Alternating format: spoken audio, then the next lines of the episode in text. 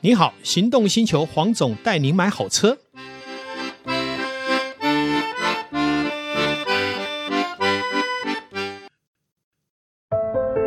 当科技遇上极致守护，当听感无限延伸，释放感官的驾驭之旅，你将习以为常。All New CRV 搭载顶级 BOSS 音响，Honda Connect 全车十具辅助气囊，为你从容实现御风而行的感官飨宴。想品味 All New CRV 新质感风范，欢迎亲临 Honda Cars。Honda。黄总带你们好车，再次来到线线上，与所有的听众一起来谈幸福事。今天一样，我请我们的导叔呢，来跟我们一起来畅谈议题。 Hello，各位听众朋友，大家好，我是导叔导根座。今天有没有什么想要谈的议题？我们来聊聊。有黄总，我想问一下，嗯，因为现在都开学了嘛，是开学在中古车有没有什么行情呢？哦，过了九月了哈，准备了哈是啊，然后再来就是前面两个月，其实车有多少的修正啊哦，又修正了、对，包括中古车的这个市场呢，也比较冷冷落了一点。好、整个市场感觉啦，萧条一些了。哦，是啊。可是我对记得前一阵子，我们大概我们前一季的时候，我记得是那个时候是有开始有在往往上上走，最近又稍微修正回来了，车价也稍微略跌。好，那另外一个就是交易量，以中古车来讲是在降低的，贸易车也是会面临一个问题，就是说车卖不出去，好少了很多，卖少了很啊多。对，这是普遍贸易商的一个目前的市况。哦，是哦，因为这，因为我知道新车目前的整个交车量嗯还蛮热络的。嗯哦，原来中古车市场跟新车市场反映出来的状况是不太一样的。对，所以因为新车还在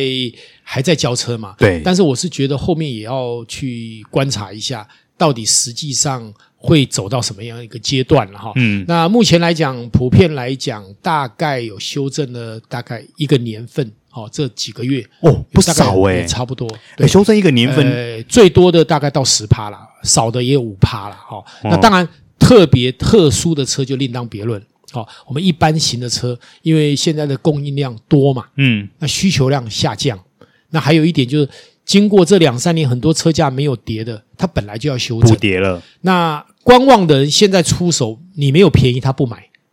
对，因为我能选择的还是这么多啊。对，这个也是目前的呃一个现况。对，是哦，那因为一般应该说一般的汽油车是这样的状况嘛。嗯那对于纯电车呢，它的行情有没有说随着纯电车下因为降呢特斯拉降价的关系，其实在这一波也受到很大的影响。哦，对，也就是说，跟着修正了买方的修正跟买方的观望。好，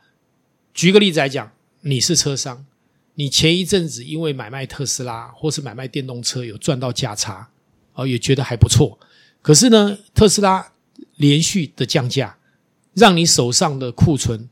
猝不及防，多了，出不出？对啊，再来就是说，你这个时候你是不是会比较所谓的保守去看待？嗯，好、所以说你在估车的时候，你就不可能照之前的估法。之前特斯拉可能是落地以后一年我还打个九折而已，对，现在你敢吗？你可能不敢了。嗯，对，这个也是最近在购买电动车或是收车的时候会遇到的状况。哦，那这样黄总听起来的话，等于就是最近整个中古车行情是全面修正欸诶、呃，大部分对，除了特殊的车啦哦，那这样的话，黄总你这样讲到，代表还是有一些不一样的异军突起喽。呃，举一个例子来讲，如果说今天这个车是属于市场特别热门，嗯好像我最近在节目有介绍一个叫做什么修旅佛车，我们常讲神车嘛，对好、我们比方说我们会讲说 GLC 三百对，是这个神车，是好，然后这个 C 三百是神车，是压力史、神阿车，提斯啊是神车，哎，你知道还有佛车吗？你知道哎什么叫佛车？佛心来的吗？呃，神呢的位阶跟佛来讲，佛是不是更高一层？哇靠，这么神啊！那当一个车呢，不但是大家众望所归，折旧低，而且很抢手，跟他买还要用跪求的，那这叫佛车了。哇靠，那我好想知道我黄总接下来要讲什么车、啊、 GLC Coupe 哦，酷配的这种修旅，五门的 GLC 就很受欢迎了，是所以它是神车嘛。对，但是五门的这个呃 GLC Coupe 呢，又是神车中更高阶的佛车。哦，我知道，像最近应该说这哎，从去年开始吧，这种呃修旅的 coupe，比如说像 X4 啦，是或 GLC coupe 啦，这种车好像感觉中凯宴 Coupe 是中古车的接受度越来越高，而且行情越来越看涨。就是 Photo Coupe 是现在的主流，因为以前我们喜欢 Coupe 是，但是双门或是双座，总觉得不方便。可是 Photo Coupe 带给我们一个什么大下坠的尾巴，嗯，感觉就有点跑车的运动感，跑格出来 Sporting 了。嗯那但是呢，又不牺牲舒适的空间跟所谓的实用度，嗯所以反而变成现在很多不管是设计师或是比较年轻的族群，他追逐的标的。嗯，但是因为当初进口的量还有选购量就没有那么多嘛，那所以就市场上就非常的有价值就。物稀为贵了。对哎，那这样黄总，像你刚刚举例的，譬如 GLC 三百的 coupe，嗯它现在在中古行情，它大概涨了多少涨幅呢？ ，OK，我们这样说了哈、如果以现在我们购买的总代理的 GLC 两千年的，嗯，好、以三年车来讲，两两两千年呃，两千二零二零年啊啊好是三年车来讲，新车大概在三百多一点，对，好，三百零八加上选配在三百一二十万，现在中古行情价还要两百五六十万，开价，哦哇你看是不是没什么折？是哎，现在今年二零二三的二零二零的车几是三年车了哎，是，所以就是说，你看嘛，我就讲佛车嘛，如果一般三年车可能两百内了吧，对，对不对？你总要折差个一不百多啊，对不对前？三年折价最多啊，所以说，有些车的估值是比较难用市场的理性去探讨。哈哈哈哈哈，另外一个，我之前也在节目特别讲到，我们在看待任何一部车，我们不能用过度的自以为是来评估。好，像举一个例子来讲，Yaris 嗯这样的一个小车，因为它最近要退出市场，嗯，对，退出市场以后呢，哎，结果它的中古价现在比新车还贵一点，哇哦，可而且是我们估计哦，你买了一年以后，你再卖还是照比照新车价。哇哦，这这这这这这这种六十万级的掀背小车、掀背神车啊，哎它真的很厉害。我举一个很简单的例子，二零零六年的亚历斯，嗯，经过了快二十年，十七十年，七年，新车当时五十几万，对，现在市价还要十几万。哎，你不要， 你不要怀疑啊，行情就这个样子哦。Fit 哎，二零一一哦，这个年，也是神车了，二零一一年几年呢？二零一呃十二年，十二年，嗯，现在市价还要三十内。哎，差不多折一半多一点而已，哎，是啊，就是这个样子啊。所以你就说，如果你要用所谓的折旧行情啊、哦比方说你跟厂商说，哎，这行情这个十年就应该折多少，那对不起，你就买不到这个车。哇，那其实它已经跳脱出我们原先对于中古车的一些既定认知了，哎，好，我大概要分析一下，Smart 已经停产了，对，四、年前停产的时候是七三八，嗯，给你猜，四年后的 Smart 卖多少钱？该不会是八十吧？七三八，还是一样，白开四年。这这这什么道理呀、小车我们不能用大车的逻辑去判定。举一个例子来讲，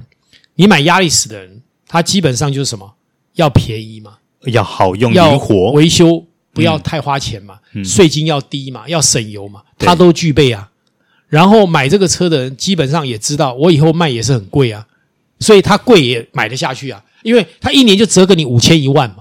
那为什么不敢买？是不是跟摩托车折旧差不多？不是这，我觉得这个有点夸张哎。对，所以说以我们是比较喜欢买新一点的，我们就觉得买不下手。可是你知道，有些族群他不是要拿来享受的、啊，他就是要代步、啊、实用的甚至于占个位置啊。他买个压力士，不用一天到晚还要跑去修啊。不过当然了，我我不否认 Yaris 在后勤保有上是真的非常方便是。对对所以其实每个车都有它自己特殊的一段。如果我们在看待汽车产业的每一个面向，如果不懂的时候，我们就会误入歧途，就会觉得，哎，亚力士二零零六年应该是三万块吧，应该是两万块吧，应该是报废吧，那个是我对们不既起，定认知了。对它其实市场的价值不是这个样子。啊、这个真的跳脱原先的认知很多哦。是是哦，哎，那这样，黄总，那我们刚刚聊了这么多，呃，普遍下降跟特殊异军突起的部分，嗯，那我们如果回归到比较高单价的车子呢，它整个市场面又是如何呢？呃，高单价的车子一向都是走 CP 值路线，就是说卖的人不太担心折旧太多，嗯因为你会买八百万、一千万的人，其实钱对你来讲并不是一个你最要 care 的部分。哎，所以是一般来讲，大车你会发现一件事，折旧都很高，是哦相当可怕，你一部七系列的车，新车四五百万，哦，开个几年就剩下百来，是再多个几年就剩下几十。哦，那对买的人真的是非常划算，对，当然非常好。好入手。但相对来说，它的维修保养费跟它的，比如说我们讲的呃牌照、燃料税等等，其实嗯对就是你必须要去付出的对，哦部分。所以就是说，有时候你看是走 CP 值，还是走所谓的我们讲实用的一个价值嘛，哈、嗯那但是对以我来讲，我就蛮喜欢买大车留下来开，运哦气因为一直它够的高折，旧是太划算，对还有大车旗舰嘛，安全性一定好嘛，配备又好，配备又好，对，然后呢又可以感受那个社会名片的价值。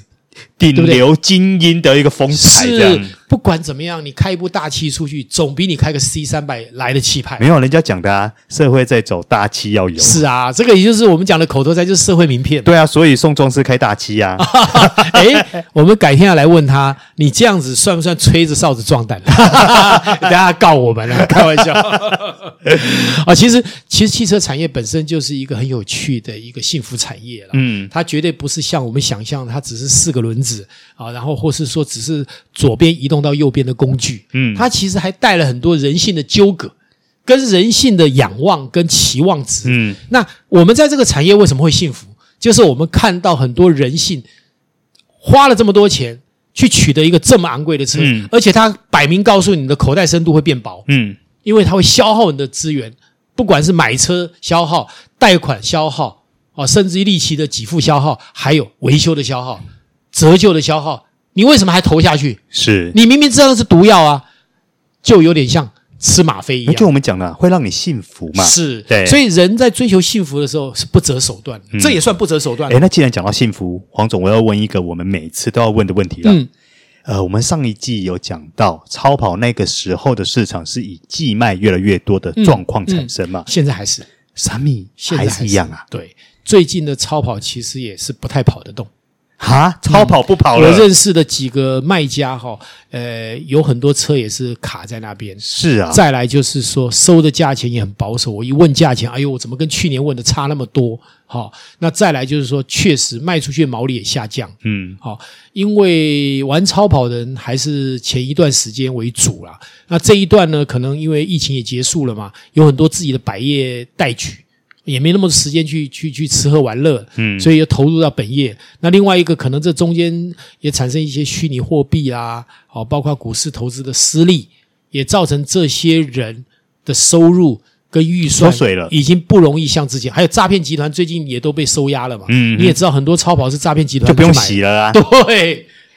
啊，原来超跑最近行情也跟差不多三个月都修正前一季都修正了都。修正。哇，那这样看起来的话，其实最近的中古车市场变化跟前一阵其实波动还差蛮大的。当然，跟现在一模一样就不是未来嘛。哎所说得以也其是实我们走的人生、走的道路，包括产业，都是亦步亦趋，每个时间都必须回头再检视一下，到底这一波跟上一波到底有什么落差哎、。其实黄总，你还记不记得，像以前，譬如说十几二十年的时候，其实中古车的变化是没有这么大的。当然没想到说像现在，每一季、每一个月都有新的变化。是啊，你哪知道说经济那么不好，股市要大跌，AI 解救了股市，是，结果变成股市又涨了。可是没有人猜得到结局啦。所以啊，所以我就说，我们不要预设立场，嗯我们就是快快乐乐、平平安安的活下去。嗯，然后呢，汽车产业既然是这么有意识，那我们是不是还是要好好的去珍惜这个产业？嗯有机会有一点小钱买一部车来玩玩，